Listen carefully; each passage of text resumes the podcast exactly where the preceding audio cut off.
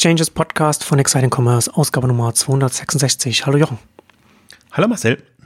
Ja, heute wollen wir uns mit Wish beschäftigen, hat seinen Börsenprospekt vorgestellt und äh, ich kann schon mal so viel ankündigen. Unser Blick auf Wish hat sich jetzt nochmal stark neu justiert. Ähm, aber bevor wir einsteigen zu unserem heutigen Werbepartner. Unsere heutige Podcast-Ausgabe über Wish wird euch präsentiert von unser unser ist ein Payment-Partner für super flexible Bezahllösungen, der euch über 200 Bezahlarten von Apple Pay bis Visa unter einem Vertrag anbietet. Wenn ihr mehr erfahren wollt, schlagt nach unter unser.com. Aber Achtung, unser schreibt sich mit Z, also U-N-Z-E-R unser.com. Unser ist kein völlig neuer Player im Payment, sondern wurde bereits im Jahr 2003 als einer der Pioniere der Branche unter dem Namen HeidelPay damals noch gegründet und ist innerhalb der letzten knapp 20 Jahre jetzt hat die Plattform immer wieder zukunftsweise Innovationen rund um das Transaktionsmanagement hervorgebracht. Unter anderem kommen hier alle Zahlungsmethoden aus einer Hand. Für den digitalen und stationären Handel bietet unser einen individuellen Zahlungsmix mit allen Bezahlarten aus einer Hand. So können mühelos 160 Ländern allen Währungen angebunden werden. Unser ist leicht skalierbar und für, den, für jede Branche optimal, ob Einzelhandel, Mobility-Sektor oder Digitalbranche, ob Startup oder Big Business. Unser hat für jede Branche die passende Payment-Lösung parat. Und bei der Implementierung auch ganz wichtig, die Unterstützung von unserer selbst, lokale Unterstützung. Mit unserer erhält man lokale Unterstützung durch eigene unser Support-Teams und kompetente Vorortberatung durch den persönlichen Ansprechpartner. Es gibt auch ein einfaches Onboarding. Heute Vertrag abschließen, morgen bereits das Onboarding starten und in kürzester Zeit mit dem Online-Shop live gehen. Das unser Onboarding-Tool macht es da reibungslos möglich. Und unser hat natürlich auch Plugins für alle wichtigen Online-Shop-Systeme. Also wer interessiert ist, kann sich anschauen unter unser.com, U-N-Z-E-R. Ja, Wisch. Das ist, äh, das war äh, sehr interessant. Du hast ja letzten Endes schon die Nachjustierung des Blicks auf Wish ja auch auf Exciting Commerce ja auch schon geschrieben in der Überschrift. Wish entpuppt sich im Börsenprospekt eher als ein Etsy, als ein EBay, was die Größe angeht. Und das ist ja äh, genau da legst du ja den Finger schon in die Wunde. Ne? Also egal, was, was sie für Probleme dann mit den, mit den Lieferketten jetzt im Corona-Jahr hatten, wenn man sich die Zahlen der, der Nutzer anschaut und der Kunden anschaut der letzten Jahre, dann ist das, was da im Börsenprospekt steht, trifft da überhaupt nicht auf das zu, was sie nach außen hin äh, kommuniziert haben. Und das ist, man merkt das ja letzten auch schon immer schon daran, ähm, sie haben ja, als sie dieses, dieses Wish Local äh, angekündigt haben, worüber dann auch nochmal dann, dann sprechen müssen, was, was da jetzt die, sagen wir mal, wegbrechenden Perspektiven dafür sind, haben sie ja von 500 Millionen Customers gesprochen. Und da ist ja dann schon immer, ja, was bedeutet Customers überhaupt? Sind das jetzt monatlich aktive Nutzer? Ja, ja, sind das, sind, also bei Customers geht man davon aus, ja, das sind halt Kunden, die etwas kaufen, aber in welchem Zeitraum? Ja? Ich weiß nicht, ob sie da den Zeitraum, das ganze, das ganze Leben des, des Marktplatzes genommen haben, um, um die Zahlen jetzt nochmal hier nochmal aus dem, aus dem Börsenprospekt rauszunehmen. Wenn wir jetzt mal die, die Maus, die, die Monthly Active Users können wir erstmal beiseite lassen, aber wenn wir uns jetzt die, die Zahlen Kunden anschauen über, über, die letzten zwölf Monate, dann sind wir bei 2015 bei 18 Millionen gewesen, 2016 81 und so weiter und dann kommen wir, dann sind wir bei 2019 bei 60 Millionen und 2020 sagen sie, sind sie bei 68 Millionen. Und 2020 haben sie 108 Millionen aktive Nutzer, also ein bisschen mehr, die dann da rumbrausen, aber dann den letzten dann äh, gerade nichts gekauft haben. Ja, und ich habe ja schon die 500 Millionen äh, Customer erwähnt, die sie da äh, angepriesen haben. Und ja, was bedeutet das? Die 500 Millionen, das ist dann jemand, der dann irgendwann in den letzten oder irgendwann mal in den letzten zehn Jahren, die es Wish jetzt gibt, da mal Kopfhörer für 2,50 Euro gekauft haben oder so. Also darauf läuft es ja hinaus, ne? Also das ist ja schon ganz schön, eine ganz schön heftige Aussage. Ich habe dann auch nochmal äh, geguckt und diese PR-Mitteilung, die ich jetzt, die ich hier gerade referenziere, ist natürlich mysteriöserweise von den Seiten von Wish auch verschwunden das ist der Punkt dabei. Also das ist auch, also wird auch in keinster Weise mehr erwähnt, irgendwie, was sie insgesamt an Kunden haben hm. und ähm, wo sie stehen. Ähm, ja, wenn man böse ist, würde man sagen, einmal und nie wieder ist der größte Kundenstamm genau. bei, ja, bei Wish. Genau, kein Stammkunden oder wenige. Weil, weil die Quote, die ist unterirdisch, auch das Niveau ist, ist unterirdisch für das, was sie eigentlich immer, immer, immer suggeriert haben. Also sie haben wirklich ein, ein Problem, die Kunden zu binden und bei Laune zu halten. Ähm, also es gibt trotzdem ein paar durchaus auch interessante Zahlen, weil sie ja Sie verraten nicht viel, was Kunden angeht und generell auch nicht viel. Und ich vermisse sehr viel. Also die, die Hauptkennzahl, die man eigentlich beim Marktplatz erwartet, ist das Handelsvolumen, mhm. das man vermisst, ähm, weil das ja auch immer suggeriert, wie groß man eigentlich ist. Und allein, dass das schon fehlt und dass man davon ausgehen kann, ui, das wird wohl in den letzten Jahren nicht so gut gelaufen sein, ist irritierend. Aber sie geben trotzdem, was sie zumindest angeben, sie versuchen so ein bisschen Kundenkohorten darzustellen, äh, mehr, mehr schlecht als recht, sage ich jetzt mal, weil es ist auch nicht so der, der gängigen Norm entsprechend. Mm, und sie geben aber eine Wiederbestellquote oder sagen wir mal den Umsatz an, der durch Neukunden und der durch Wiederbestellkunden kommt, was dann wieder irritiert, weil man ja davon ausgehen kann, so viele Wiederbestellkunden können es gar nicht sein. Aber andererseits, sie haben ja super äh, Datenbank und Stamm, wo sie reaktivieren können. Also wenn sie nur mal ein paar von den, sagen wir mal 400, die nicht gekauft hm. haben, 400 Millionen, die nicht gekauft haben, in einem Jahr reaktivieren, wirkt das dann Stammkundenumsatzseitig schon wieder gut, obwohl eigentlich, was da drin sein müsste und was auch andere ausweisen. Es gibt ja ein Pindodo und andere, ähm, die, hm. die jetzt auch, die, die stehen super schlecht da in, de, in, der, in der Monetarisierung, also was sie mit den Nutzern machen, die da sind.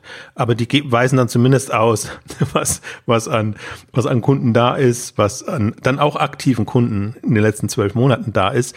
Und ähm, Wish, das ist wirklich, also man muss echt positiv formuliert schmunzeln oder den Kopf schütteln, wenn man das ähm, durchliest, weil man denkt eigentlich, das, das darf eigentlich nicht wahr sein, was sie da ja. präsentieren das GMV, das äh, wird ja dann auch entsprechend, äh, entsprechend niedrig sein. Aber das ist natürlich auch etwas, mein Blick auf Wish, gerade mit den Zahlen, die sie mal kommuniziert haben, war ja, dass sie relativ viele Kunden haben, die natürlich aufgrund der Natur des Marktplatzes relativ geringe Einkaufskörbe haben, ne? also geringe ja. Größen einkaufen. Was ja, das, das ist ja das, was man erwartet. Na, aber jetzt, jetzt sieht man ja, dass, dass er letztendlich auch die, der Kundenstamm gar nicht so groß ist, wie man das vermutet hat.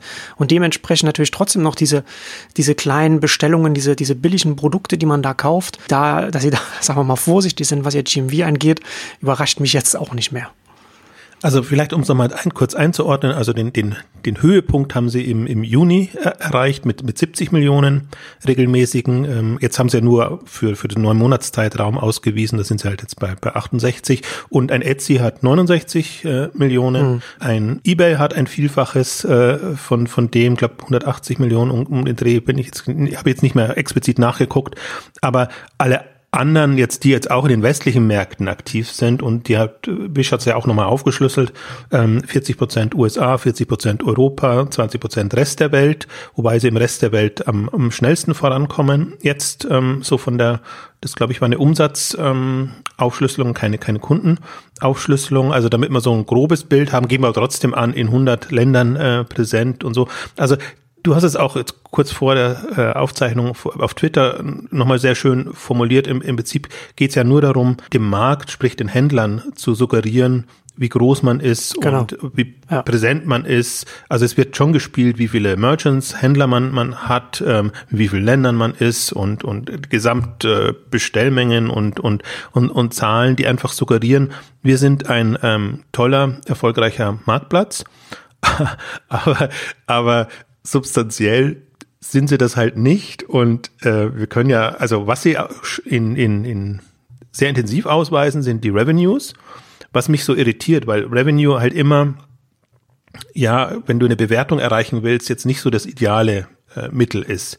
Deswegen, ich habe mich ja vielleicht eine, eine Voranmerkung kann ich noch sagen. Ich habe mich ja bei der letzten Finanzierung gewundert, warum die in Anführungszeichen so niedrig bewertet wurden. Also wurden sie auch bei 11 Milliarden oder so ungefähr bewertet. Aber wenn du eine Kundenstamm hast von 500 Millionen und, und dir auch anguckst, wo ist ein Mercado Libre, wo sind auch andere, die jetzt nicht, um nicht nur die, die Ebays oder so zu nehmen, dann wundert dich doch äh, die, die vergleichsweise überschaubare ähm, Bewertung und das unterstreicht es jetzt auch, finde ich. Also die haben dann auch jetzt, also war auch kein großer Sprung da. Im Grunde ist auch das, wenn man sich die Gesamtzahlen mal anguckt oder noch mehr, gar nicht so die, bei den Gesamtzahlen, finde ich, fällt es gar nicht so auf, aber die einzelnen Jahresvergleiche anguckt, sieht man eigentlich, dass Wish so den, den Peak bei 2018 erreicht hat und also so mit dem Sprung von 50 äh, Prozent äh, etc. Und dann wurde es sehr schwierig. Also von, von 18 auf 19 schon, da ging es kaum noch voran. Da sind die Kunden auf die letzten zwölf Monate auch nochmal äh, gesunken von 64 auf 62 Millionen. Von, 18 ja. auf, von 2018 auf 19. Sie sagen, und das finde ich dann auch mal so schön, wie, wie Sie es dann, die müssen natürlich darauf eingehen, wie Sie das hm, dann versuchen, ja. äh, plausibel zu machen. Ja, wir haben da unser, auf Logistik äh, die Priorität gelegt und gar nicht so viel Neukunden gewonnen. Wobei der, der Witz ja immer ist, es, es lebt ja nicht von Neukunden. Sie haben ja so, schon so viele in der Datenbank, Sie könnten ja nur die, müssten ja nur die reaktiviert bekommen. Also wir haben da uns auf Logistik belegt, weil sie haben ja, im Prinzip müssen sie rechtfertigen, warum ist denn jetzt 2020 wieder hochgegangen an, an Marketingausgaben etc. Also ich glaube, sie haben 2019 eher drauf gespielt, in Richtung äh, Profitabilität das hinzubekommen. Ja, genau. Und das ist ähm, mehr oder weniger gelungen. Aber jetzt kam halt, wir müssen schon noch mal separat nochmal drauf eingehen, wie, wie die Corona-Zeit lief. Also Wish war so, schon Corona gebeutelt und im Prinzip fand ich das sehr interessant, jetzt mal zu lesen äh, oder zu sehen, wie das im Vergleich zu AliExpress zum Beispiel äh, aussieht. Weil auch AliExpress war wirklich ähm, bitter, was Alibaba dafür Zahlen ausweisen musste. Und Wish beschreibt das auch sehr gut. Am Anfang war im Lockdown in China, also im ersten Quartal 2020. Das heißt, die Produzenten konnten nicht. Dann war die Lieferkette gestört, weil die, die Flugzeuge nicht mehr so konnten und die, die Einreisebeschränkungen und alles, was da war, ähm, einfach unterbrochen war. Ähm, das heißt, sie haben das auch sehr schön aufgeschlüsselt, finde ich. Und, und da sieht man auch nochmal sehr schön jetzt, wie ein Wish funktioniert. Also auch, äh, wenn es nicht funktioniert, funktioniert. Also sprich, äh, sie bauen halt jetzt nicht mehr nur auf Marketingerlöse, äh, nicht mehr nur auf ähm, äh, Markt, Marktplatzprovisionen, sondern sehr stark auch auf, sie nennen es ähm, Product Boost Werbeeinnahmen und das ist, die Zahlen sind schon 2019 so witzig, weil du hast einen Product Boost, der, der stark steigt, du hast aber keine Marketingprovisionen, die steigen. Das heißt, das ist äh, mehr oder weniger Verzweiflung. Du als Händler machst Werbung hm, und versuchst ja. Produkte zu kaufen. Ja. ja. klar, aber das ist auch naheliegend. Ne? Du gehst als Händler davon aus, du hast hier 500 Millionen oder, oder mehrere hundert Millionen Kunden, die ja kaufen und, und du hast nicht und du kommst nicht auf das Vergleichbare, was du bei einem Marktplatz wie einem weiß nicht, AliExpress oder eBay oder wie auch immer machst und denkst, du machst hier irgendetwas falsch auf dem, äh, auf dem Wisch, also investierst du in Werbung, damit deine Produkte nach vorne kommen. Also und das treibt es überhaupt noch in ein Wachstum rein. Ne? Und, und selbst hm. da tun sie sich schwer. 14 Prozent Wachstum jetzt im, im ähm, 2019. Also da ist eigentlich kein Wachstum. Und es ist auch so schön jetzt, wenn sie es dann fortbeschreiben, jetzt im äh, quasi Corona-Jahr, dass die Händler nicht mehr bereit waren, äh, Product Boost äh, Ads zu schalten, weil es auch so wieder lief. Also da hat ja äh, ähm, Wish dann wieder Werbung gemacht und wieder neue Kunden reinbekommen. Das heißt, da ging es dann auch wieder. Und dann haben sich die Händler quasi das gespart gespart oder sparen können. Und insofern ist das schon, also wenn man es mal so betrachtet, das ist, ist schon, schon teilweise sehr witzig, was da, was, was da dann rauskommt und, und wie du einfach auch siehst. Und das ist ja meine generell, mein generelles Problem, was ich mit Marktplätzen habe.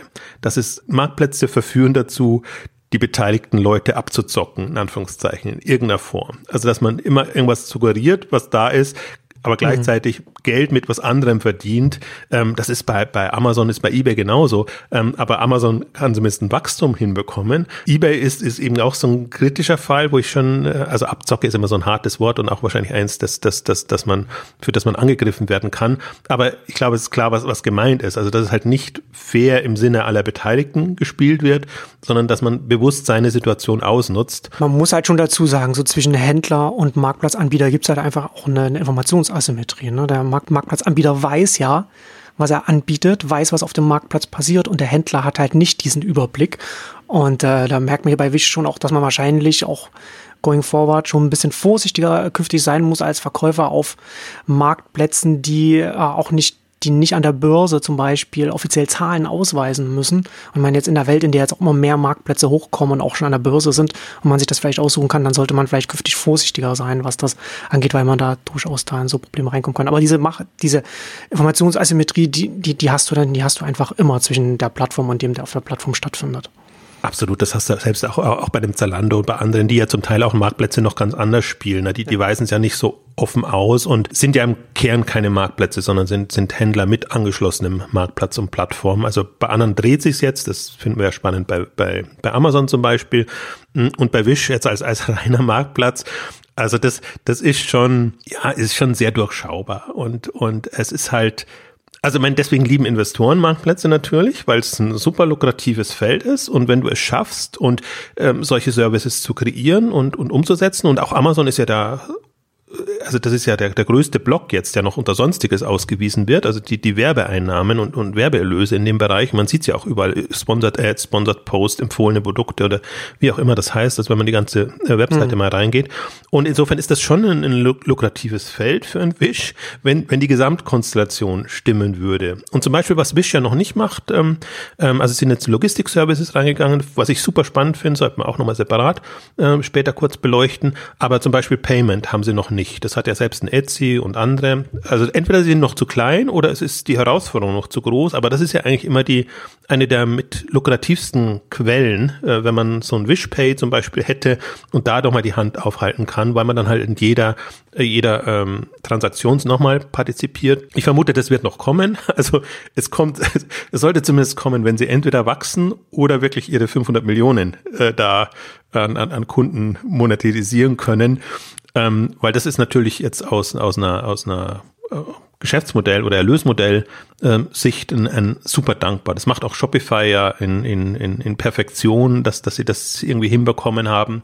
Immer noch mit Partnern, die dann drunter sind, aber zumindest haben sie schon mal, äh, den Händlern sagen sie schon mal, du, du tust dich am einfachsten, wenn du unser Payment-System nutzt und das anbietet und den Kunden natürlich auch und bauen darum dann eigentlich ein sehr schönes Monetarisierungsmodell äh, auf. Das ähm, macht Wish noch nicht ähm, aus, aus vernünftigen Gründen auch nicht, weil sie wirklich andere Sorgen haben. Also nicht, selbst wenn jetzt Corona nicht gekommen wäre, und das erwähnen sie auch in dem Börsenprospekt, ab Juli gilt eine andere Regelung, was die Postkonstellation mit China angeht. Das heißt, sie haben nicht mehr diese günstigen, subventionierten Möglichkeiten, da Produkte aus China in die Welt äh, zu äh, verschiffen. Und deswegen mussten sie sich ja was anderes einfallen lassen. Und die Initiativen haben wir ja schon erwähnt. Das eine ist die Logistik, das andere ist dieses Local-Programm, was sie haben, so dass sie mit den stationären Händlern Geld verdienen müssen. Finde ich auch so schön. Da, da ist noch nicht so viel bekannt, aber eine schöne Formulierung fand ich jetzt auch so was, was die Potenziale Perspektiven angeht, jetzt von Wish ist die äh, Store Monetization äh, Strategie quasi. Also jetzt hm. bieten sie es noch kostenlos an, aber irgendwann wollen sie schon für den Traffic und für das, was sie da den Läden bringen, eben auch Klar. Geld sehen. Und das ist ja deswegen immer Händlerhilfsprogramm ist immer so schön formuliert. Wir tun was für den stationären Handel, aber das ist ganz klar, dass das ähm, da soll jemand abhängig gemacht werden und dann soll damit ähm, Geld verdient werden. Wenn wir groß genug sind, dann halten wir die Hand auf. Ja. Absolut, aber das ist bei Google und bei anderen nicht, nicht anders. Ja. Also insofern kann man es jetzt nicht vorwerfen, aber ich fand es schön, dass sie dass es angemerkt haben. Also deswegen, wenn, wenn jetzt ein Händler oder. Ja, klar, aber ja. Sie müssen, die müssen ja auch da ein bisschen da äh, Perspektiven aufzeigen in dem Prospekt, ne? wo, was, wenn man noch weiter größer wird, wo man dann, an welchen Stellen man dann noch äh, Erlösströme potenziell aufmachen kann. Absolut, also in dem Bereich sind sie auch super. Also das haben sie auch super dargestellt, was die Potenziale sind, was, was jetzt Analysen angeht, was, was irgendwelche Zusatzservices angeht. Sie haben das äh, Product Boost noch zu einem Max Boost ausgeweitet, sodass sie dann eben auch auf Facebook und überall anders äh, Werbung schalten. Etsy macht im Prinzip so ein bisschen das, das Ähnliche, ähm, wo man im Prinzip dann für das zahlt, was eigentlich äh, die, die Aufgabe der Plattform wäre, also für den, für den Traffic zu sorgen. Also das hm. passiert ja jetzt alles, ja. das ist alles so ich bin da sehr zwiegespalten. Wenn ich nur das Geschäftsmodell betrachte, sage ich, ja, ist vernünftig. Wenn ich jetzt unter Fairness-Gesichtspunkten dieses ganze Ökosystem betrachte, denke ich mir immer, ja, also wo, wo fängt Abzocke an und wo ist es noch ähm, im, im, im Rahmen des? Aber im Grunde versuchst du schon als, als Marktplatz natürlich das auszunutzen, was du an Möglichkeiten hast und mehr und mehr einfach die Hand aufzuhalten, so dass dein Anteil an dem Umsatz, den der Händler macht, eben zunehmend größer wird. Bei den Kunden kannst du nicht so viel, da hast du nicht so viele Möglichkeiten, das, das zu machen. Die werden eher immer subventioniert und dann gibt es irgendwelche ähm, Sammelprogramme oder, oder, oder sonstige Geschichten. Auch da ist Wish super gut. Ich dachte mir halt, das würde alles besser funktionieren. Also das, das, sie haben ja super viele Reaktivierungsprogramme oder dass sie die Leute äh, mit, mit Anreizen zwingen, quasi einmal am Tag oder ich weiß gar nicht wie häufig auf die Seite zu gehen und ja, dann bekommen sie. Einmal am Tag. Du bist lustig. Rabatte. da hast du gerade gezeigt, dass du die, dass du die Wish-App nie installiert hast. Vielleicht, vielleicht einmal die Stunde. Also. Doch, ich habe sie installiert, witzigerweise, aber ich habe sie dann, ich habe sie sehr schnell wieder, wieder, also das nervt ja wirklich. Ja, du musst die Notifications dann irgendwann abschalten. Dann. Ja. Das, das geht nicht anders als es schon. Also ich frage mich auch, dass, das, dass, dass, dass diese, äh, diese Aggression, äh, dass die vielleicht auch nicht so super funktioniert, ein bisschen nach hinten äh, gegangen ist, weil ich finde das schon sehr faszinierend, weil ich komme immer wieder auf die, auf die Frage Frage dazu, wie viele aktive Kunden sie haben und sie wiederkommen. Weil sie haben es ja tatsächlich nicht geschafft, den Marktplatz über die, über die Zeit, sich selbst also als Marke auch zu etablieren.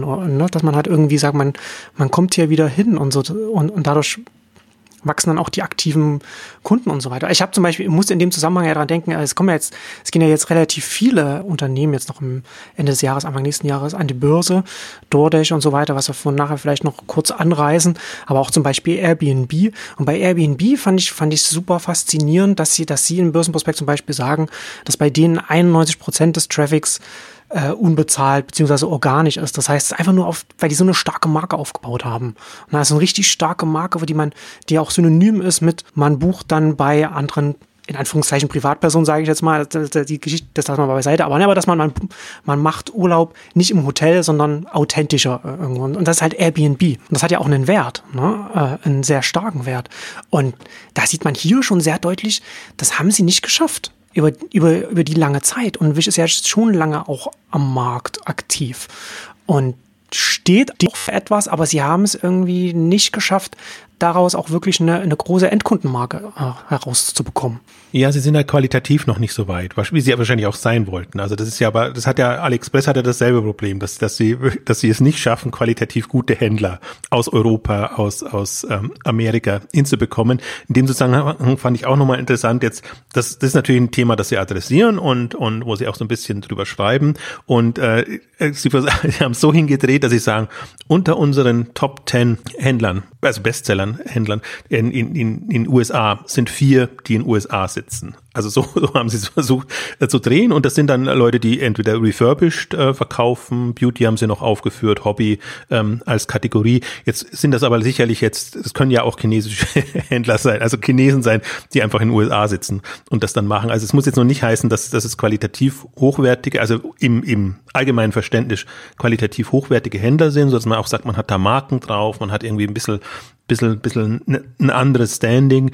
Ich meine, sie arbeiten daran und sie versuchen ja das, äh, das ist ja, das glaube ich, haben schon 2017, 18 gestartet, dass sie eigentlich auch in die Richtung Marketing machen und sagen, jetzt, wir sind nicht unbedingt nur ein Platz für Chinesen mit günstigen Produkten, sondern wir können uns auch vorstellen, ähm, auch an, andere Marken, vielleicht auch andere Segmente da drin zu haben und auch andere, andere Welten zu bauen.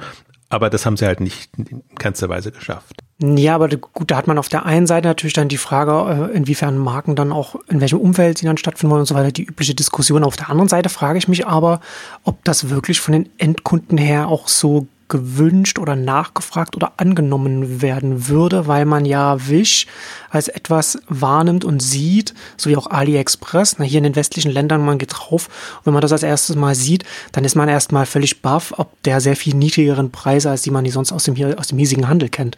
Und das, und damit verbindet man ja dann auch den Marktplatz. Und da geht man ja dann nicht auf einem Wish, um dann da zum Beispiel irgendein Markenprodukt zu kaufen. Also Refurbish zum Beispiel ergibt da noch Sinn in dem Zusammenhang, aber ich stelle mir das schwierig vor, auch als Marktplatzmarke da überhaupt da voranzukommen. Da, äh, also es ist nicht, nicht, dass sie da irgendwie in den Luxusbereich oder irgendeinen höheren Bereich reinkommen, aber dass sie da überhaupt höher kommen, ne? weil, weil ja es schon ein Kern der Tatsache ist, dass man es direkt aus dem günstigen Produzentenland bekommt und dadurch eben die Sachen sehr viel günstiger als Endkunde hat, als, als man sie sonst hier im Laden oder bei Amazon und so weiter finden würde.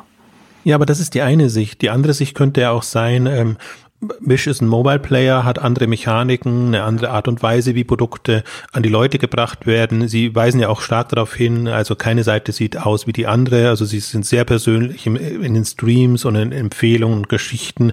Ähm, also das ist, ähm, also jetzt auch mal, das ist jetzt die PR-Story und, und, und wie sie es, wie sie es kommunizieren, aber es ist ja schon eine andere Welt, ähm, die da wäre und die könnte ja auch bei den Kunden verfangen. Könnte man ja sagen, okay, jetzt habe ich halt mal Lust und Zeit und jetzt mhm. gehe ich mal da rein und lass mich mal da inspirieren und find dann schon was oder auch nicht. Hm, aber das kriegen sie ja auch nicht hin. Also deswegen, sie können es in unterschiedliche Richtungen ähm, vermarkten und ich würde jetzt auch sehen, es, es macht ja auch, es könnte ja auch ein Wish Premium oder also Premium jetzt mal als als Platzhalter äh, irgendwie schon was ja, Schickeres, ähm, könnte es ja geben, dass man sagt, ne, oder ein Wish seriös ähm, in Anführungszeichen, ja. Ja. so dass man sagt, ich habe dieselben Mechaniken und und bekomme aber qualitativ, also bekannte Marken qualitativ gute Produkte, aber mir gefällt einfach die Art und Weise, wie, wie Wish mich da inspiriert. Und das sähe ich durchaus immer noch als Option ähm, für sie. Aber, aber das muss, also das muss dann offenbar irgendwie anders angegangen werden. Also so in dem Prinzip geht's nicht. Und jetzt ist es natürlich auch, also in der herkömmlichen Wish-Plattform, äh, natürlich, da, da bist du da ist das Umfeld nicht, nicht toll und da, das ist so geprägt, wie es nun mal geprägt ist.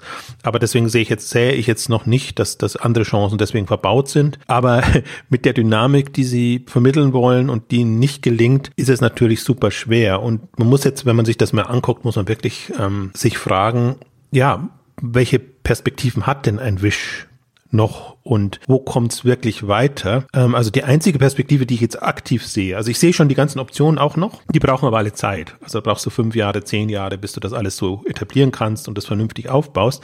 Was ja extrem gewachsen ist, ist das äh, Logistik-Services-Segment, ähm, was ich auch sehr, sehr ähm, putzig fand im, im, im Grunde, weil das ja ausgleicht, was an anderen Einnahmen nicht reinkommt. Und sie bieten es quasi als ja, Mischung aus Full Service und als ähm, Service Provider an und sagen, also 90 Prozent der Händler nutzen Logistik-Service von Wish, mhm. sagen sie. Und 40 Prozent, glaube ich, waren es, oder die Hälfte Full Service. Also, dass sie wirklich quasi von der Quelle bis zum Kunden komplett auf die ähm, Wish-Logistikstruktur setzen. Und das haben sie ja also das haben sie in den letzten zwei Jahren gebaut und wenn das stimmt so, dann ist das ja durchaus eine, eine eindrucksvolle Leistung, ja. dass sie das so anbieten können. Und das ergibt ja auch Sinn, ne, für so einen international ausgerichteten Marktplatz, das so anzubieten. Absolut, vor allen Dingen, weil das, das, diese Herausforderungen haben alle, genau. also Chinesen oder zum Teil auch andere.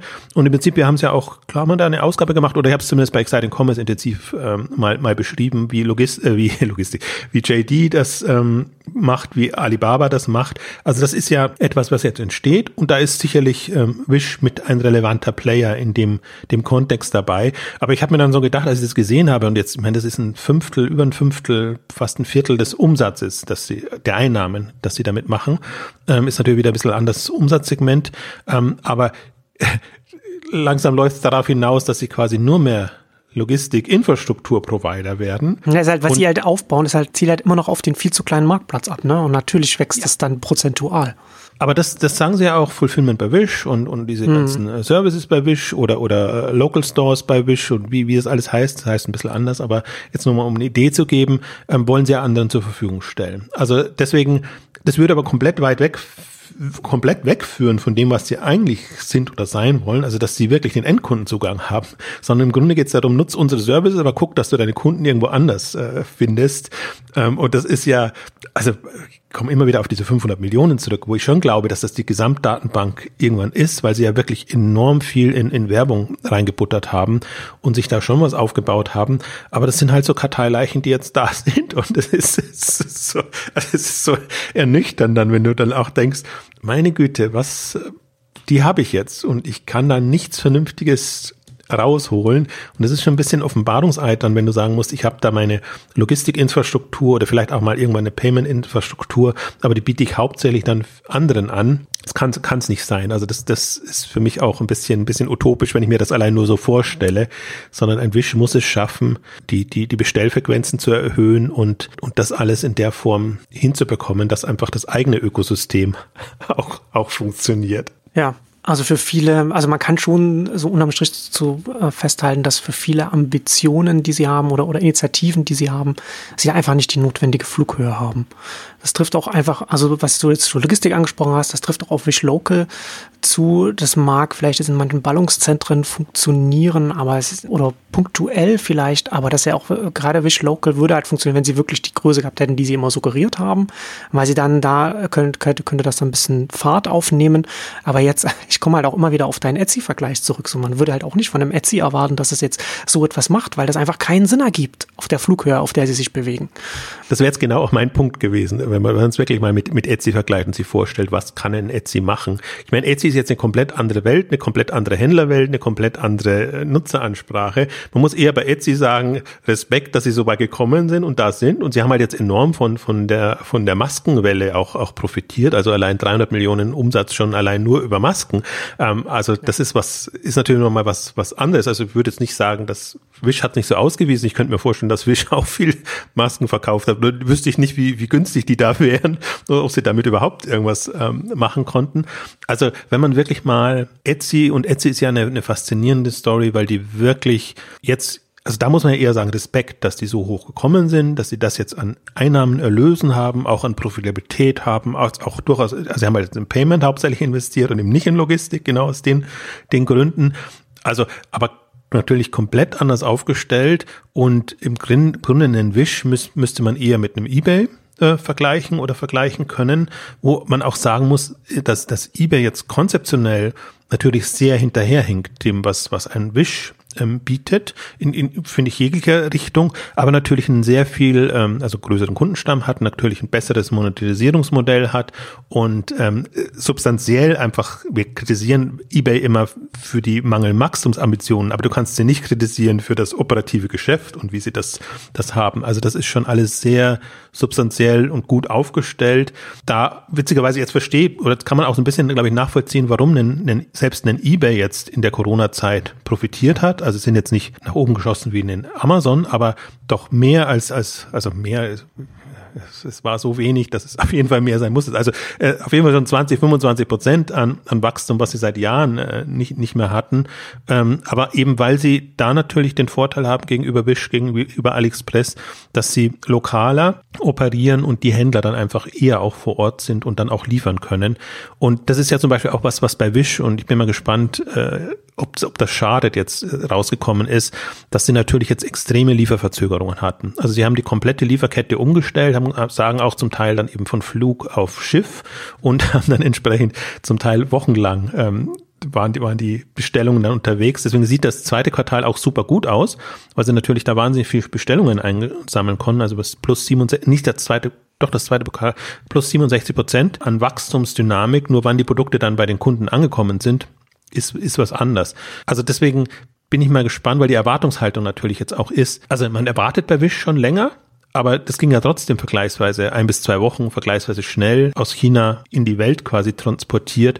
Man hat zumindest nicht vor, sechs Wochen zu warten. Aber auch da muss man wieder dazu sagen, das ändern sie ja gerade. Sie versuchen ihre, ihre lokalen Logistikzentren aufzubauen, sodass sie in Europa, in, in USA einfach dann Flächen bieten, die die Händler nutzen können, sodass sie dann von da aus verschicken. Also das ist nicht so, das ist jetzt nicht so zu verstehen, dass wir jetzt eine Generalkritik üben und alles lächerlich machen, sondern äh, Wish hat schon natürlich die Themen erkannt und versucht, die anzugehen. Nur, ähm, und ich finde auch, sie, sie gehen sie gut an. Nur dieses Grundübel, die, die mangelnde Attraktivität offenbar der Plattform, das lösen sie damit natürlich nicht, weil im Grunde muss es, es muss kundenseitig Anklang finden und es kann nicht nur eine, eine Abwicklungsplattform sein und äh, die Händler tummeln sich da, aber machen keinen Umsatz. Also das ist äh, schwierig. Ja, das ist schwierig. Wie siehst du denn da jetzt vor diesem neuen Hintergrund, wie man so Wish jetzt, wenn wir das jetzt einordnen können, im Vergleich dazu AliExpress? Oh, das ist das ist, äh, das ist eine, eine schwierige Frage, weil AliExpress, da hatte ich ja auch äh, drüber geschrieben, die haben ja jetzt ähm, Lazada und äh, Trendyol oder wie auch immer das türkische äh, äh, Unternehmen heißt, etwas getan. Also sie versuchen sich ein bisschen anders aufzustellen und da ist hm. nicht mehr AliExpress das Ultimative. Also ich glaube, jetzt würde ich es mal erstmal in einen Topf werfen und sagen, Corona hat alle gleich äh, getroffen und es für alle gleich schwierig gemacht. Auch im Prinzip die Post-Thematik trifft alle gleich. Ähm, leider, und da ist ja auch, äh, Alibaba hat ja da keine Zahlen geliefert. Also die hatten letztes Jahr mal gute Zahlen geliefert, auch am Kapitalmarkttag. Dieses Jahr eigentlich so gut wie nichts über AliExpress, was verständlich ist, wenn es einfach auch nicht performt. Deswegen sie hatten sie eher so einen Fokus auf, auf Lazada und, und die, die gelegt, die ja auch besser performen jetzt in der asiatischen Welt. Also ich glaube, letztendlich haben sie alle dieselben Probleme. Und ich finde sie von der, von der Art und Weise, also Mobile Player, nach wie vor spannend. Und ich finde auch, wir haben ja eine andere Wish-Ausgabe schon so gemacht, was aus Wish werden könnte. Finde diese Themen auch nach wie vor genauso relevant, egal ob sie jetzt Nutzer haben oder nicht Nutzer haben, weil, weil sie, weil sie schon aus ihren Infrastruktur, aus den mobilen Möglichkeiten ähm, das Maximum rausschöpfen. Aber ich sehe jetzt AliExpress nicht wahnsinnig ähm, weiter im Vorteil und bin ja immer noch ein, ein Freund oder jemand, der sagt, ähm, ja, lass es mit eBay in irgendeiner Form zusammenkommen. Es gibt einen neuen Präsidenten, Präsidenten dann, vielleicht ist es dann einfacher wieder. Oder, oder nimm, nimm dir lieber den Teil von eBay, der halt gut passt und der einfach lokal anders aufgestellt ist. Das ist ja nicht so, dass, dass eBay keine Perspektive hätte, aber eBay aus sich heraus macht ja nichts. Das, das ist das Problem. Und eBay ist auch einfach, was die, was die Nutzerinteraktion angeht und, und Frontend oder, oder Mobile App oder so, finde ich, ist schon mal ein Unterschied. Wobei, das würde ich jetzt fast relativieren. Also ich sehe jetzt da Wish auch nicht als so super attraktiv. Vielleicht tun wir da eBay im Vergleich dazu immer auch Unrecht. Aber da muss und wird jetzt auch was passieren. Also man sieht ja auch, es passiert viel. Das eine ist die, die Logistik. Infrastruktur, die da jetzt komplett anders angegangen wird. Und das andere, die müssen halt gucken, wie sie da näher am Markt agieren. Ich glaube, das ist auch schon so ein Corona-Effekt, den wir dann sehen würden. Ich glaube jetzt nicht, dass der globale Handel komplett einbricht und wegbricht, aber dass alle schon versuchen, jetzt irgendwie regionalere Modelle auch, auch hinzubekommen, so dass man dann halt nicht so äh, blöd dasteht, wenn mal wirklich eine, eine Lieferkette reißt und das löst zum Beispiel AliExpress besser. Ich glaube auch, dass sie mit ihren Untermarken zum Teil bessere Chancen haben, andere zu bekommen, also andere Händler zu bekommen und, und andere Segmente zu bedienen.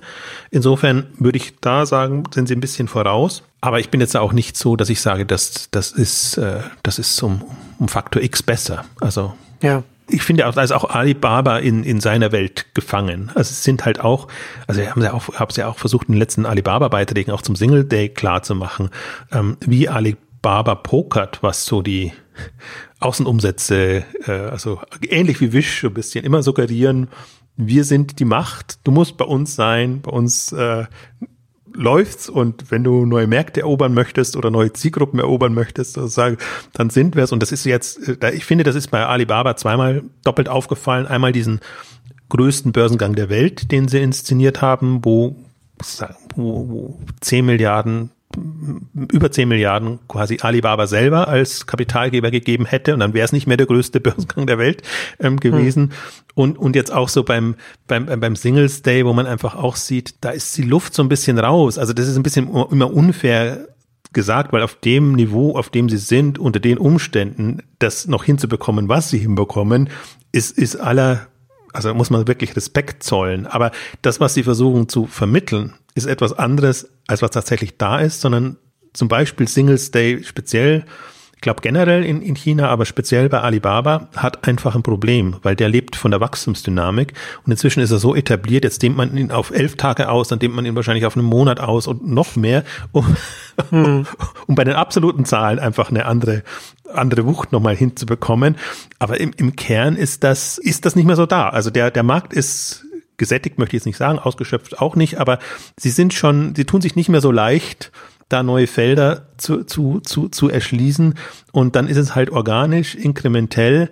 Und das, finde ich, sieht man jetzt alles so ein bisschen rauskommen. Und deswegen finde ich es auch interessant jetzt, weil ich finde schon, wir haben zu Recht ein, ein Wish sehr intensiv beäugt und, und geguckt, was kommt da für ein neuer Player und, und wie gefährlich oder wie relevant kann der werden in dem Markt. Also von daher finde ich das schon gerechtfertigt, auch wenn man jetzt so ein bisschen, wenn man sieht, da ist viel, viel heiße Luft gewesen. Und ich würde jetzt auch einen Wisch und andere noch nicht abschreiben. Ich sehe jetzt nur, deswegen bin ich jetzt sehr gespannt, auch wie die Bewertung sein wird. Also ob sie eine gute Bewertung hinbekommen, auch im Vergleich zu anderen. Momentan ist das halt alles sehr, sehr gut bewertet, aber da muss man auch ein bisschen Wachstum auch, auch hinbekommen. Und sie kommen jetzt auf Wachstum auf die neun Monate, glaube ich, von, von 32 Prozent waren es auf jeden Fall über 30 Prozent. Aber das meiste Wachstum kommt aus dem Logistikbereich. Wenn man nur mal die, die Plattformerlöse, also die Marktplatzerlöse und Product Boost, was, was wirklich, weiß nicht, was das Gegenteil von Product Boost ist, aber das ist ja, ist, da ist ja nix quasi. Da boostet nix. Wenn man, wenn man das nimmt, dann ist das schon, wow, sehr schwerer Zeitpunkt, jetzt an die Börse zu gehen. Und die Frage ist immer, wie, wie intensiv gucken sich das die Finanzanalysten dann an? Wir sehen es ja immer aus einer strategischen äh, Perspektive und aus, aus nochmal einer anderen ähm, Warte heraus. Für die, für die Analysten sind rein die Finanzkennzahlen relevant. Auch die sehen jetzt nicht so super toll aus, aber das Corona-Thema kann man halt schon so sagen, okay, das hat uns jetzt einen Strich durch die Rechnung gemacht, aber im Grunde stehen wir super da und deswegen kommen immer diese Monthly Average Users äh, von 100 Millionen, wobei die auch schon mal höher waren, die halt, die halt nochmal verdeutlichen sollen, nee, wir sind da wirklich einer der der Überflieger äh, in dem Segment. Bin ich, bin ich hochgespannt. Ich bin, bin auch zum Beispiel, das ist auch so immer, ich komme ja aus Glory-Sicht immer noch, mh, hm, bin immer in der Situation, um zu überlegen, nimmt man es mit rein, in welcher Größenordnung nimmt man es rein, zu welcher Bewertung nimmt man es dann, dann rein. Und davon hängt jetzt wirklich vieles ab. Zum Beispiel auch ein Pindodo war ja, ist zwar im Fonds drinnen, aber ist so minimal drin, weil einfach die Bewertung immens ist. Und dann denkst mhm. du dir, ja, okay, schon cooles Modell und alles passt, aber irgendwann wird es einbrechen, aber bei Pindodo zum Beispiel bricht es auch nicht ein. Also die, die, die haben eine enorme Bewertung und auch enorme ähm, Umsprünge, also sowohl umsatzseitig als auch eine Börsenbewertung hinbekommen, wo du dann denkst, das, das darf eigentlich nicht, nicht, nicht wahr sein. Also es kann auch dann passieren, aber dann ist man lieber dabei. Und bei Wish, da wäre natürlich jetzt das, also mein Idealszenario wäre, das kann jetzt meinetwegen ruhig zu einer hohen Bewertung an die Börse gehen, aber dann sollte das so ein bisschen bei Farfetch, Farfetch ist es ähnlich gelaufen, dann sollte das äh, so einbrechen, dass man sagt, okay, jetzt ist es ein einigermaßen akzeptablen Rahmen und dann kann man das machen, weil ich würde den Wish jetzt nicht ab, abschreiben. Also ich finde, die haben so viele Kompetenzen und auch, auch, auch Möglichkeiten.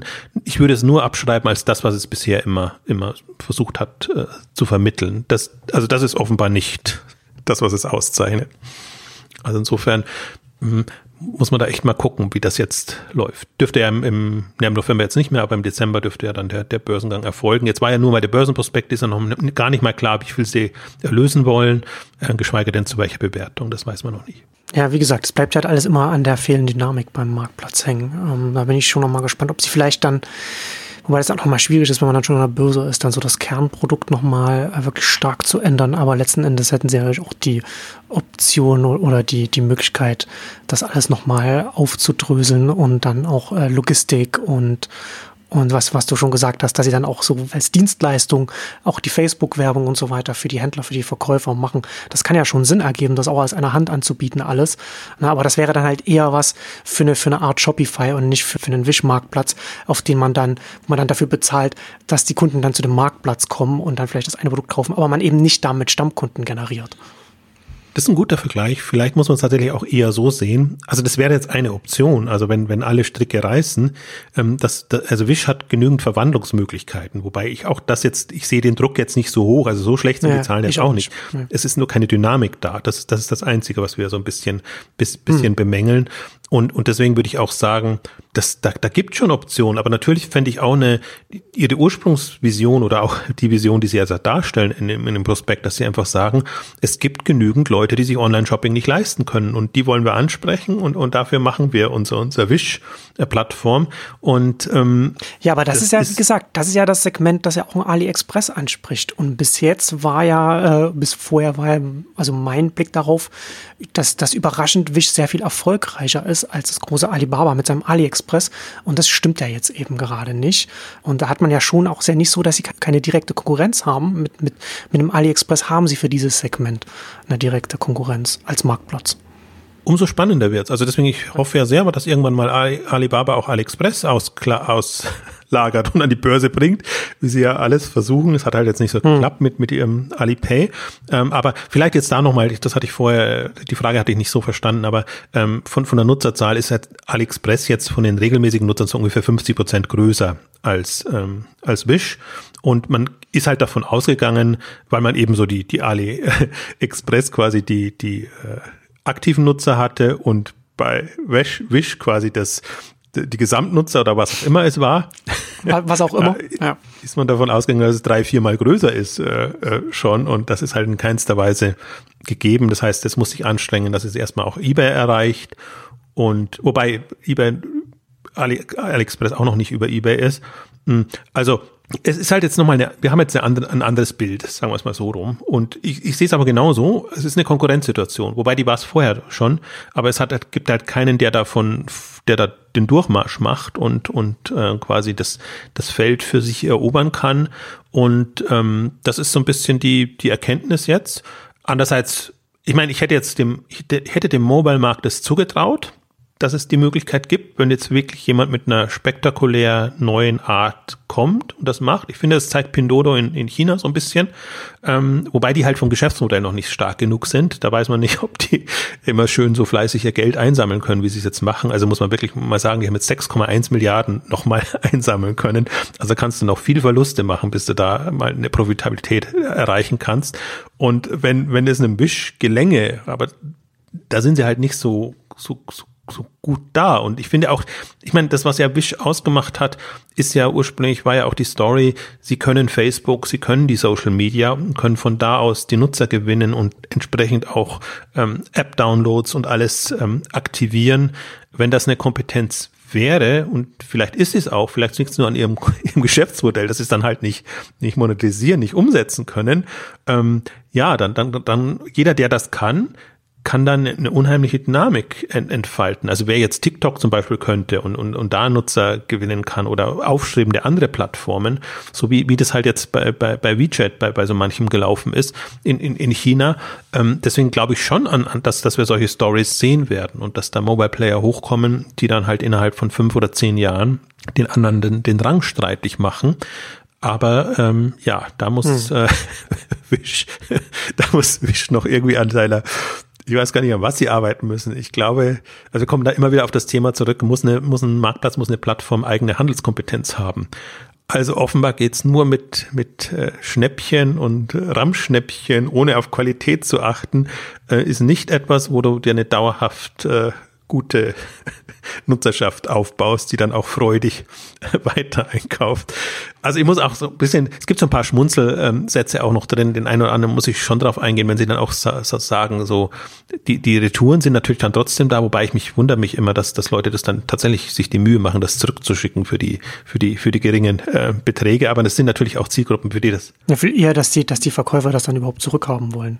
Ja, das kommt auch noch dazu. Statt, statt das Geld einfach zu erstatten. Auf, auf, jeden Fall verweisen sie stolz darauf, dass, dass, dass die Retourenquoten gesunken sind, ohne sie hm. anzugeben. Hm. Also sie geben ja nichts an. Sie geben ja nicht hm. mal einen durchschnittlichen Bestellwert an. Sie geben die, witzigerweise, das ist eine ganz kuriose Zahl, die durchschnittlichen Erlöse pro Kunden an. Hm. Und, und das ist, das ist ja wirklich, dann denkt man sich im ersten Moment, ja, vielleicht ist das die, ist das der Bestellwert? Aber nee, der, der ist es nicht. Und deswegen geben sie auch nicht an, was die, was die Customer oder ein Inspire Acquisition Costs sind, weil das in der Relation natürlich überhaupt nicht mehr passen würde. Und wenn man aber so ein bisschen, deswegen jetzt, sie, sie sagen so, das ist, das ist ja auch, das ist ja absurd, dann, wenn die Zahlen dann auch da sind, weil du auf vier Jahre quasi Customer Lifetime Value bist du bei 35 Euro Revenue.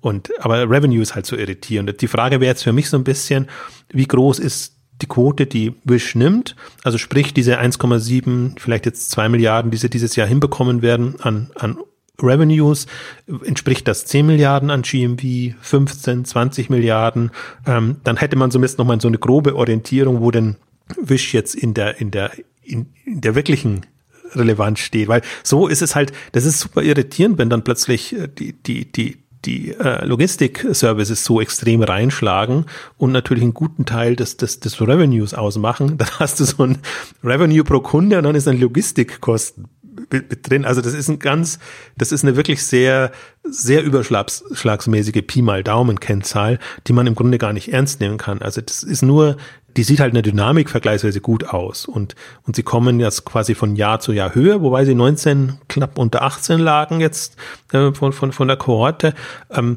aber auch nicht mehr. Also es ist mehr so eine, äh, es ist halt ein Augenwischer-Chart, wo du quasi eine Kohorten, nicht mal Analyse möchte ich es mal gar nicht nennen, aber eine Kohortendarstellung hast, die, die dem ähnelt, was du sonst immer hast, aber die dir im Grunde nix, nix sagt und nix bietet. Das ist, ja eine Kohortenfata Morgana. Ich finde es ja ganz, äh, ich finde es ja äh, vielleicht für den Kontext auch nochmal ganz interessant. Ich hatte es in der Financial Times gelesen, dass die, dass der äh, Datenanbieter Sensor Tower, die machen so äh, App-Daten, so Downloads und so weiter. Die haben, die sagen, dass Wish in den letzten drei Jahren global das die meist runtergeladene Shopping-App ist. Ähm, also ob das jetzt wirklich tatsächlich so, so, so ist. Ne? Also ist immer ein Proxy, mit dem so ein Sensor Tower arbeiten kann. Sie haben ja nicht die Einblicke in die App Store Downloads konkret, aber sie können sich ja ruhig annähern und das ist ja jetzt auch nicht überraschend, dass Wish da sehr populär ist. Aber da glaube ich, sieht man schon nochmal, wie groß das Potenzial schon äh, ist, ne? weil sie halt, weil sie, sie haben halt nicht geschafft, das, das dann wirklich dann in ein großes Geschäft umzusetzen und das mobiler Handel oder wie auch immer man das nennen will, auch als Marktplatz, also das liegt halt, das liegt schon noch brach. dieses, dieses, Poten dieses Marktpotenzial. Das hat Wish nicht jetzt äh, wirklich bestellen können, dieses Land.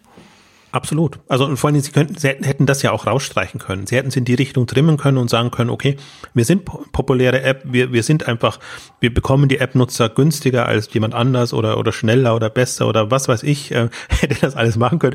Nur der Börsenprospekt ist jetzt ein bisschen aufgebaut, so wir, wir, wir umschiffen so alles, was uns äh, schädlich werden kann und nehmen auch alles hm. raus, was die Leute in eine andere Richtung trimmen kann, weil dann natürlich dann genau, wenn sie es nicht drin haben und das Thema besprechen jetzt nur wir, dass da mal 500 Millionen irgendwo waren, das ist ja in keinster Weise ersichtlich. Sie haben die 100 Millionen Monthly äh, Users und sie haben die äh, knapp 70 Millionen Active Buyers. Und das ist es. Und, und das ist eigentlich jetzt auch das Niveau, auf dem sie sich präsentieren. Und das ist ja ein sehr überschaubares Niveau, sage ich jetzt mal, wenn man, wenn man andere Player kennt. Deswegen das andere Thema, das andere Fass machen sie gar nicht auf. Und wenn sie jetzt sagen könnten, wir haben so und so viele App-Downloads schon gehabt und wir haben so und so viele Nutzer in, in der Datenbank und so, dann, dann glaube ich, könnte das wirklich ähm, sehr, sehr relevant und prägnant wirken. Vor allen Dingen, dann könnten sie ja schon mit einem Pindodo und, und anderen mitspielen.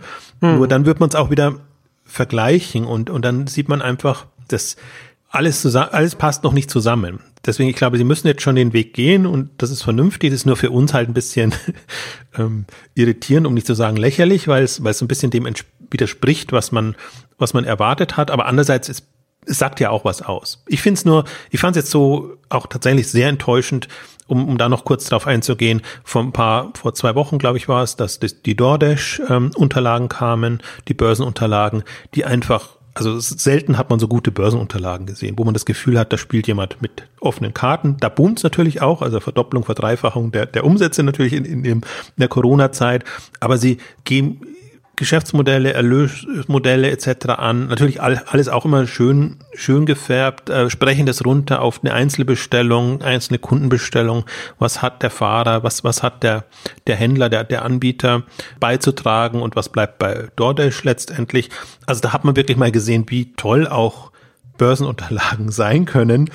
Und äh, da fand ich so fast sogar ein bisschen enttäuschend, dass sie, dass sie jetzt, was so die Möglichkeiten angeht, was sie mal werden können, gar nicht so hoch haben, sondern eigentlich sehr bei ihrem bestehenden Geschäftsmodell geblieben sind. Da fehlen mir ein paar Themen, auch diese PR-seitig gespielt haben. Aber da habe ich halt das Gefühl, das ist eine vergleichsweise transparent, oder nicht vergleichsweise, sondern das ist eine sehr transparente, sehr transparente Unterlagen. Und jetzt kann man sagen, okay, ja, Wish orientiert sich halt so ein bisschen an Amazon. Amazon veröffentlicht ja auch nichts, sagen ja auch nichts. Sie haben ja auch kein GMV oder sowas drin. Ähm, und insofern kann man jetzt nicht per se nicht kritisieren, dass es unüblich ist. Ähm, aber man sieht so die, die unterschiedlichen Standards, die, die man fahren kann. Und wir hatten jetzt wirklich ein, ein paar also wir hatten eine Welle an Börsengänge auch im E-Commerce. Wir hatten Allegro, die, die super schöne Einblicke gegeben haben. Jetzt auch nicht, also da war eher ein bisschen enttäuscht, so enttäuschend sie sind halt so ein bisschen Nachzügler. Das, und das kommt auch raus. Und deswegen ist jetzt nicht so das, das super attraktive Modell. Aber zum Beispiel Ozon, jetzt die, die russischen, die halt auch so ein bisschen ja, in Hintertreff geraten sind, weil sie jetzt nicht nur mehr die Nummer drei sind und, und andere vorbeigezogen sind. Also Wildberry ist zum Beispiel da das, ähm, das Nonplusultra. Aber zum Beispiel, was, was einen Ozon dann auch rausstreicht, äh, Packstationen. Ein, ein, ein Händler oder ein Marktplatz, der äh, viel mehr Packstationen in Russland verteilt hat, als zum Beispiel DRL das in, in Deutschland äh, hinbekommen kann, ähm, ist, eine, ist eine andere Welt. Aber dass man allein mal sagt, okay, das könnte ja auch ein Marktplatzthema mhm. sein oder ein, ein ja. Händlerthema sein. Und bei uns ist das voll in dem Logistiktopf drin. Also deswegen man bekommt schon sehr schöne Impulse und sieht dann einfach auch in, es sind halt fremde Sprachen jetzt, nochmal Ozon und, und Allegro. Äh, du bist halt nicht, wenn du des Polnischen oder des Russischen nicht mächtig bist, dann tust du dich unheimlich schwer, dann auch diese, diese Märkte und diese Entwicklungen zu verstehen. Und ich bin ja durchaus ein Freund oder glaube auch sehr daran, dass regionale Modelle und, und Adaptionen, dass man sich da anpasst, ähm, eine, eine Perspektive haben. Leider wird das halt in Deutschland nicht gemacht. Also wir verlassen uns halt voll auf die, die Standards, die die Amerikaner setzen oder haben jetzt nichts, was, was sagen wir mal, jetzt ein Zalando oder andere spezifisch deutsch machen würden, sondern das ist alles eher so, wir machen es halt so, wie es, alle anderen machen. Und in den anderen Ländern siehst du dann schon, zum Teil auch, weil sie logistisch hinterherhinken, weil sie andere Probleme haben oder weil die Nachfrage nicht so groß ist, ähm, wie, sie, wie sie aus der Not eine Tugend machen und dann kommen halt andere Modelle ja. daraus. Gerade Russland ist da ja sehr berüchtigt gewesen, was die postale Zustellung angeht. Da wird da wirklich tatsächlich aus der Not dann die Tugend. Absolut, da haben auch alle, also Lamoda jetzt im Global Fashion Group oder so, natürlich wieder ein anderes Modell, eine andere Lösung gefunden als die. Ähm, aber da sieht man halt auch nochmal, wie, wie man es machen kann. Und jetzt die, die Packstation ist jetzt nicht der, das erste Thema, an das man denken würde um, um Logistiklösungen äh, hinzubekommen. Mhm. Ähm, aber ist halt eine Option. Deswegen kann ich den auch durchaus empfehlen. Da habe ich mich jetzt noch nicht so, so intensiv reingekniet und, und ähm, ist aber auch noch nicht so weit. Also die sind jetzt noch nicht an der Börse und wird wahrscheinlich erst dann sein, wenn es jetzt nochmal klar wird. Die haben ja zum Beispiel gesagt, dass sie im ersten Moment, glaube ich, wollten sie nur 500 Millionen haben. Jetzt gehen sie schon bis zu einer Milliarde rauf, ähm, weil gehen auch in den USA an die Börse. Deswegen sind die, die Unterlagen auch nochmal ein bisschen anders. Und ähm, da sieht man halt, wo es momentan drin steckt. Also wie, wie, also das ist wirklich, ich würde jetzt nicht sagen, das geht weg wie warme Semmeln, aber ich meine, wenn du halt ein Airbnb oder andere hast, die jetzt auch schon Marken haben und die im Grunde jetzt so ein bisschen von ihrer vor-Corona-Zeit leben, ähm, dann im Vergleich dazu ist, ist ähm, Onlinehandel oder Marktplatz, alles, was in dem Zusammenhang steckt, äh, ist durchaus schon attraktiv jetzt für Investoren und man muss es aber auch dazu sagen, die Bewertungen sind, sind zum Teil auch absurd. Also da muss schon ein bisschen, da ist schon viel Fantasie jetzt gerade auch drin. Und das nutzen halt alle jetzt aus und deswegen ist diese Pipeline viel länger und Poshmark wird noch kommen. Poshmark wird auch spannend sein, weil das kann man dann wieder ein bisschen mit Wish vergleichen. Also nicht annähernd in der Dimension, aber in dem, in dem Geschäftsmodell. Ähm, deswegen freue ich mich da auch darauf. Und ähm, deswegen ist diese Dynamik jetzt gerade sehr schön. Wir haben ein bisschen überlegt, ob wir nicht einen, einen Durchlauf durch die ganzen Börsengänge machen wollen. Also ich zumindest habe es überlegt. Du, du nicht? Ich habe es gerade erfahren, ja. weil, weil es momentan schon, schon wirklich interessant ist, aber ist ja, ja. aber halt auch mühsam. Diese, ich meine, ich bin ja in der Verpflichtung, ich muss mir die Börsenprospekte ja angucken und alles machen. Äh, du, du nicht so, sondern äh, ich glaube, ich finde es jetzt auch spannend, es ist auch spannend, da mal in einen tiefer einzusteigen. Das war halt jetzt nicht der tollste. Also deswegen, ich hoffe. Aber notwendig, es war notwendig. Es war notwendig. Ich glaube, deswegen, du hast ja auch einen anderen Fokus, deswegen ist es natürlich für dich vernünftiger in Airbnb mal ein bisschen reinzugucken, als jetzt dir alle, alle E-Commerce-Prospekte da, da, da anzugucken. Ich finde es super spannend, äh, jetzt gerade, weil, weil in dem Marktplatzmodellbereich super viel passiert und weil ja auch alle hm. Händler das drehen. Also du hast ja auch bei vielen, auch Ozon hat mal begonnen als, als Händler ähm, dann das, das, die Marktplatzservice, das Marktplatzgeschäft aufzubauen. Und manchmal ist das halt auch sehr schön beschrieben, wie dieser Umschwung kam. Das hatte man jetzt bei, bei Allegro natürlich nicht drin, die von Beginn an Marktplatz sind, aber man hat das bei vielen jetzt ähm, auch asiatischen, wo es dann immer nur so implizit, also bei Global Fashion Group zum Beispiel, die, die das Geschäftsmodell umstellt, hat man das drin. Bei, bei Alibaba, wo Lazada eben komplett von, vom Händler zum, zum, zum Marktplatz umgebaut wurde. Und das ist schon interessant zu sehen. Äh, Im Grunde kommt es immer auf dasselbe drauf darauf raus, ein bisschen auch, was wir jetzt bei Bisch besprochen haben, dass natürlich dann die, die Advertising Services, Logistik Services, Payment Services sind jetzt im ersten Kern mal, aber auch unterschiedlich durchaus, durchaus konzipiert.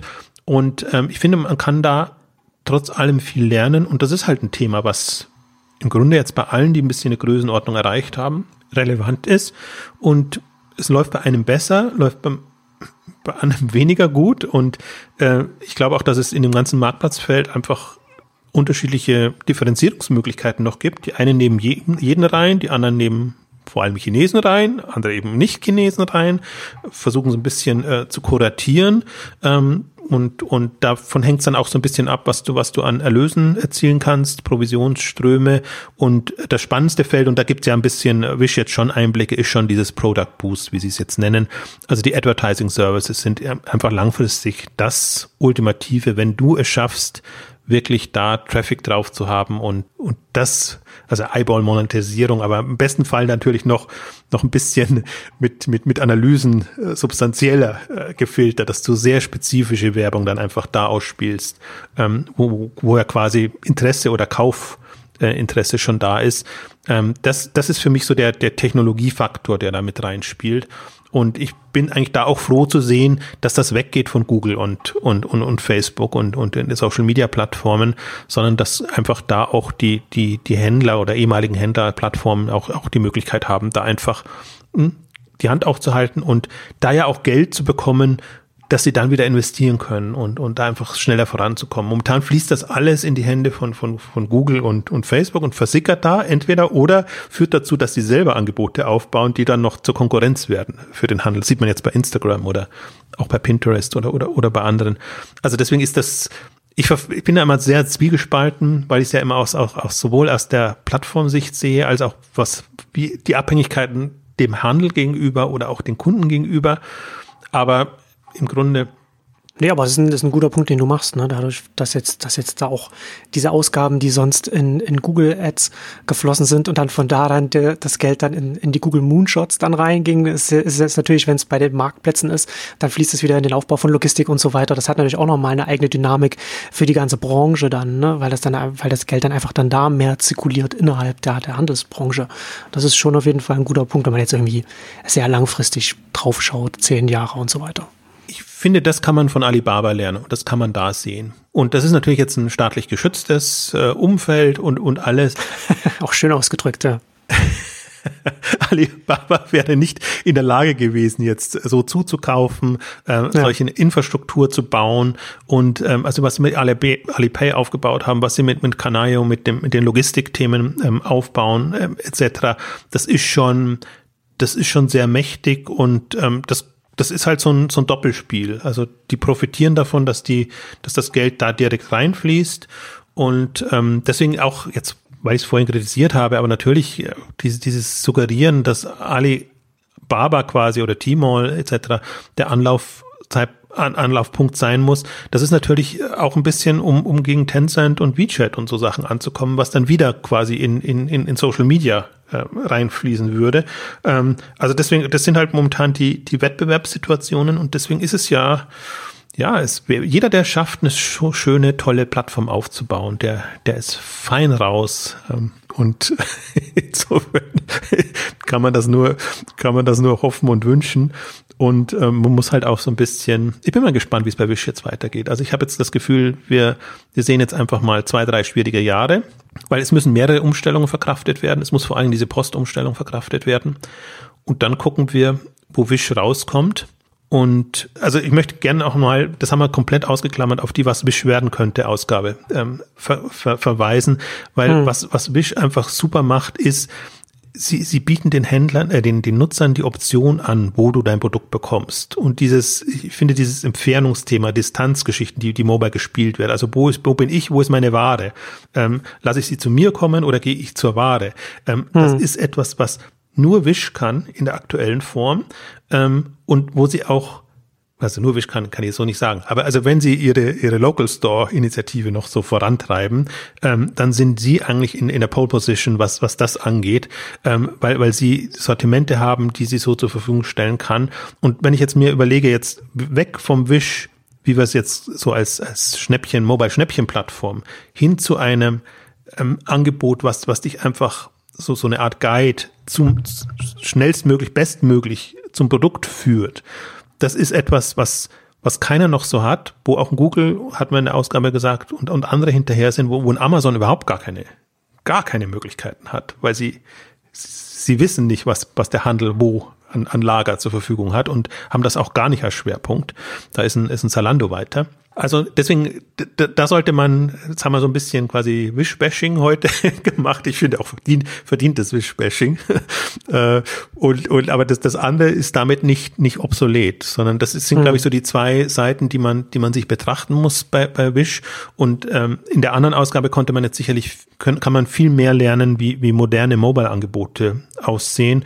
Und Wish ist da so ein, ein Beispiel, was, oder ein, ein Lichtblick, den ich da sehe. Ähm, es gibt noch ein paar andere und, und wir haben ja auch unterschiedliche Mobile-Ausgaben in letzter Zeit gemacht, wo wir noch ein paar andere ähm, Aspekte und Themen vertieft haben. Ähm, also insofern äh, nicht missverstehen. Hier geht's jetzt mehr, da ging es jetzt mehr darum, um mal zu gucken, was, ja, was ist dran an der Wish-Story. Wie sieht's hinter den Kulissen aus? Ja, auf jeden Fall ein ein Hoch auf die Börsengänge und die öffentlichen Zahlen. Da hat man jetzt mal schön hier Absolut. sehr viel bessere Einblicke bekommen, kann das besser einordnen. Und damit kommen wir zum Ende unserer großen Wisch-Nachjustierung. Vielen Dank fürs Zuhören und bis zum nächsten Mal. Tschüss. Tschüss.